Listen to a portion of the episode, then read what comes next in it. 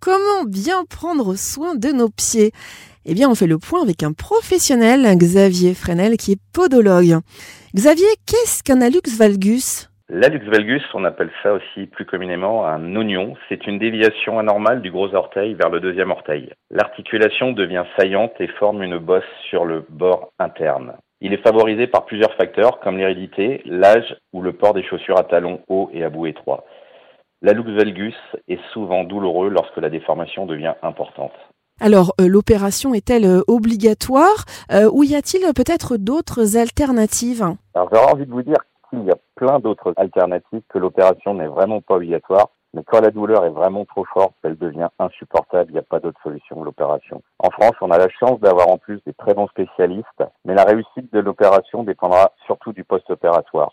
Si vous tentez de marcher rapidement après une opération, le risque d'une rechute sera très élevé. Je conseille donc après l'opération le port de semelles orthopédiques sur mesure. Alors Xavier, on entend euh, souvent parler de pieds d'athlète. Euh, personnellement, je ne sais pas exactement de quoi il s'agit. Euh, donc qu'est-ce que c'est et puis comment ça se traite Le pied d'athlète, c'est une mycose entre les orteils. on a souvent, ça gratte, c'est rouge. il s'agit en fait d'une infection de la peau par un champignon qui se traduit par l'apparition d'une rougeur et d'une fissure de la peau.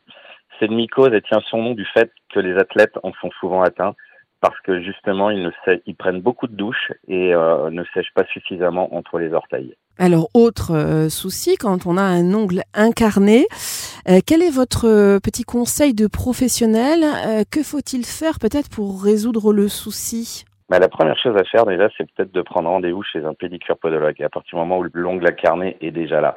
Euh, ou alors pour éviter qu'il puisse y avoir plus tard un, un ongle incarné. Euh, quand je parle des conséquences, je parle surtout d'infection et potentiellement d'un acte chirurgical. Et pour éviter des, un ongle incarné, il est important de ne pas s'arracher les ongles comme le font souvent les adolescents. La plupart des patients qu'on voit pour des ongles incarnés, ce sont des adolescents qui ont... Euh, couper, arracher comme ils ont pu leur, euh, leur ongle. Xavier, quand on a de la corne sous les pieds, alors c'est très esthétique, hein, euh, est-ce que les râpes qu'on trouve dans le commerce sont efficaces ou alors vous conseillez vraiment d'aller voir là encore un, professionnel? Alors déjà, je vous dirais que ça dépend de l'épaisseur de la callosité. Ensuite, au niveau des râpes, euh, qu'elles soient électriques ou pas, si elles étaient vraiment efficaces, dites-vous bien qu'il y aurait peut-être plus grand monde dans nos cabinets.